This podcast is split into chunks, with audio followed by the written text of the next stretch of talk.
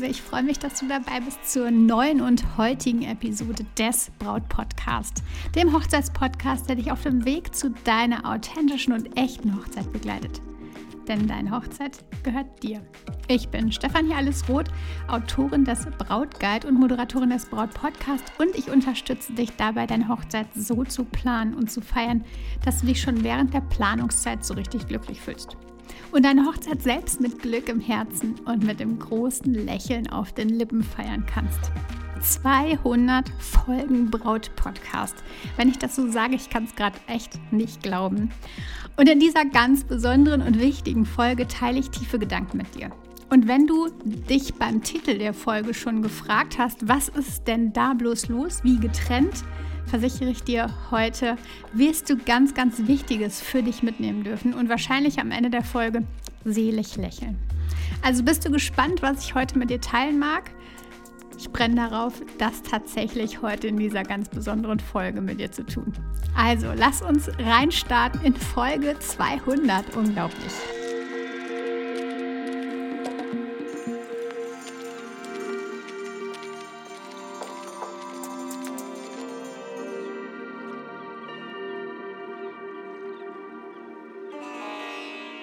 Willkommen, meine Liebe, zu dieser neuen Episode.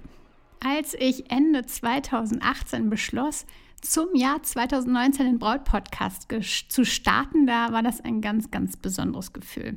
Ich hatte damit also quasi eine Plattform gefunden, um mit dir meine Erfahrungen in ganz vielen Episoden zu teilen. Das wusste ich aber zu dem Zeitpunkt definitiv noch nicht. Damals hatte ich echt noch keine Ahnung, dass ich bis Folge 200 komme und regelmäßig wöchentlichen Content für dich kreieren darf und dir ähm, ja Impulse in Form von Podcast gebe. Und es kam dann echt so, dass ich ganz, ganz schnell regelmäßige Hörerinnen oder sogar tatsächlich einige Bräutigamme, also Hörer auch begrüßen durfte. Mega toll. Und an dieser Stelle von Herzen danke, danke, danke. Ohne dich hätte ich sicher einfach ganz oft schon aufgegeben und mehrfach schon aufgegeben. Aber dein Feedback und das Feedback verlobter Frauen, ähm, das war einfach unsagbar großartig. Und genau deshalb bin ich jetzt bis zu Folge 200 gekommen. Und ich bin ehrlich, ich bin etwas stolz, aber vor allem eben dankbar. Dafür, dass ich dich begleiten darf und dass du ja selbst ähm, hörst und sich selbst inspirieren kannst und ich auch ein bisschen wachsen durfte. und Wachstum ist ja immer das Ding, dass es immer auch eine Trennung von Altem ist. Also wächst du, dann trennst du dich auch immer ein bisschen von dem, ähm, ja, was hinter dir liegt. Und ja, ich habe mich getrennt. Aber ich darf dich beruhigen, nicht von meinem Liebsten, sondern von zahlreichen anderen Dingen, seit ich den Braut-Podcast eben gestartet habe.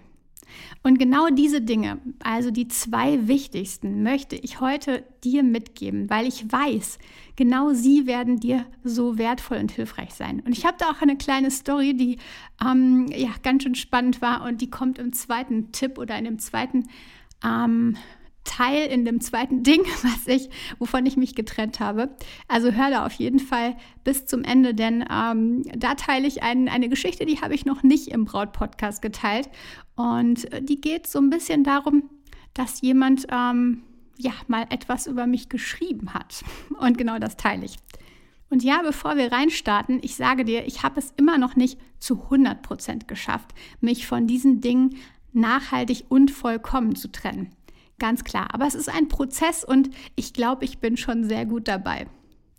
Und genau diese letzten Jahre mit dem Braut-Podcast haben dazu beigetragen, dass ich den Weg gehen konnte und dass ich mich von diesen beiden Dingen eben trennen konnte. Und jetzt möchte ich genau die mit dir teilen, weil ich denke, dass es dir so viel Gelassenheit schenkt. Es hat mir Gelassenheit geschenkt und es wird auch dir so viel Gelassenheit schenken und einfach mehr Zufriedenheit und viel, viel mehr glücklich sein. Also, wovon habe ich mich getrennt in den letzten Jahren? Aufgrund des Braut-Podcasts. Und das ist Punkt Nummer eins davon, dass ich mich über andere oder anderes ärgere. Das Ärgern, nur sind wir ganz ehrlich, bringt dir keinen Sonnenschein. Denn es wühlt uns nur auf. Der Kern ist, Wer sich ständig über andere aufregt, zeigt im Grunde ja nur, wie unruhig er in seinem Inneren ist, wie unruhig er sich fühlt. Ich bin ganz ehrlich zu dir, zu Beginn, als ich den Podcast, den Braut-Podcast gestartet habe, habe ich mich ständig aufgeregt. Wenn ich mitbekam, dass jemand eins meiner Themen kopierte. Manchmal gab es tatsächlich fast wortwörtliche Übernahmen. Und das Ding ist aber, dass ich zu dem Moment einfach noch total unsicher war. Mache ich das alles richtig? Kann ich überhaupt Podcasterin sein?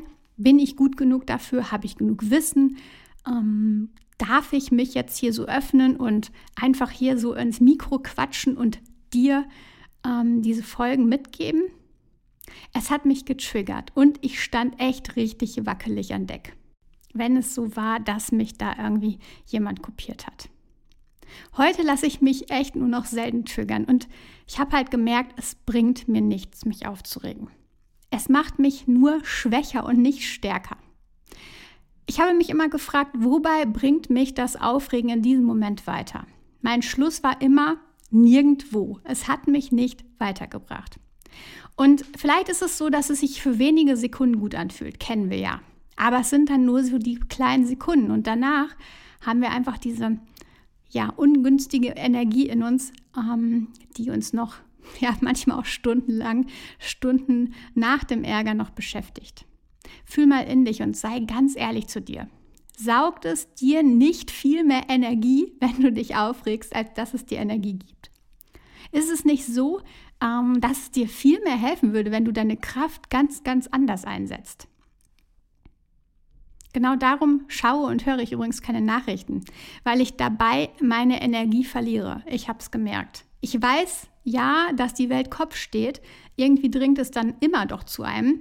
Wenn ich es mir aber immer wieder und immer wieder ansehe und in meinen Kopf bringe, dann hilft es keinem, sondern lässt mich dann nur noch in die Negativität gehen, lässt mich dann aufregen und das raubt mir Energie. Und ich kann diese Energie einfach gar nicht sinnvoll ein, äh, einsetzen, weil ich sie dann ähm, ja quasi in dieses Ärgern reingebe. Zum Beispiel einfach, um den Elbstrand aufzuräumen oder irgendwie noch mehr Strahlen in die Welt zu bringen. Genau da wird die Energie doch gebraucht und sie soll nicht verpuffen, indem du dich ärgerst. Schau mal, ob du dir genau das mitnehmen kannst, dass du weiter reduzierst, dich über andere und anderes zu ärgern. Es heißt natürlich nicht, dass du etwas hinnehmen sollst. Es heißt aber, ähm, dass du Dinge, die du nicht ändern kannst, dass du darin keine Energie mehr hineinsteckst. Was hilft es dir, dich darüber zu ärgern, dass die Hochzeitslocation komplett ausgebucht ist? Was hilft es dich oder dir, dich darüber aufzuregen, dass deine Tante irgendwie partout nicht an dem Platz am Fenster sitzen will? Gib mir die Gelassenheit, Dinge hinzunehmen, die ich nicht ändern kann, den Mut, Dinge zu ändern, die ich ändern kann und die Weisheit, das eine von dem anderen zu unterscheiden. Das hat der amerikanische Theologe Reinhold Niebuhr gesagt. Ich musste das jetzt gerade mal ablesen. Und genau das besagt es ja. Was hilft es mir, dass ich mich darüber aufrege, wenn jemand meine Podcast-Themen immer wieder auf seinen Plattformen genauso und wenige Tage nach mir aufgreift und ja, wie, wie gesagt, sogar teilweise kopiert. Es hilft mir nichts, denn ich weiß da eins. Der Kopiist wird das Thema niemals mit meiner Persönlichkeit rüberbringen, mit seiner vielleicht, weil er eben nur die Kopie schreibt.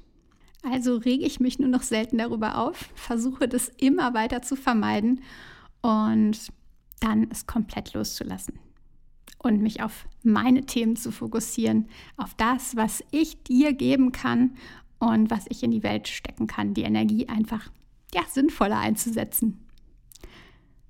Das zweite Ding, was ich oder von dem ich mich getrennt habe, ist von dem Anspruch, dass alle das mögen müssen, was ich tue. Dass alle das mögen müssen und verstehen müssen. Und irgendwie schließt das Thema ans erste an. Sich über Leute zu ärgern, die einen nicht mögen, ist wieder ziemlich unsinnig, würde ich sagen. Aber klar, wir Menschen wollen ja einfach meistens gefallen. Das kommt einfach von früher. Wir hatten dann oder wenn wir Feinde hatten damals, so in der Steinzeit oder wie auch immer, in den ganz früheren Zeiten, wenn wir da Feinde hatten, dann war das für uns unsagbar gefährlich. Und das steckt noch in uns. Deswegen wollen wir Harmonie. Nicht bei allen offensichtlich, gebe ich zu. ich weiß, aber das ist irgendwie ein anderes Thema. Ähm, generell ist es aber so ganz, ganz tief in uns steckt dieses Gefühl, dass wir Harmonie wünschen. Wir wollen also alle beliebt, geliebt sein. Wenn wir dann aber Dinge tun und plötzlich Kritiker laut werden, dann missfällt uns das, beziehungsweise dann tut uns das weh, dann ähm, werden wir traurig und das ist erstmal völlig normal. Bei mir war es so, dass ich plötzlich sichtbar wurde, also den wöchentlichen Podcast veröffentlicht habe, die wöchentlichen Hochzeits-Podcast-Episoden.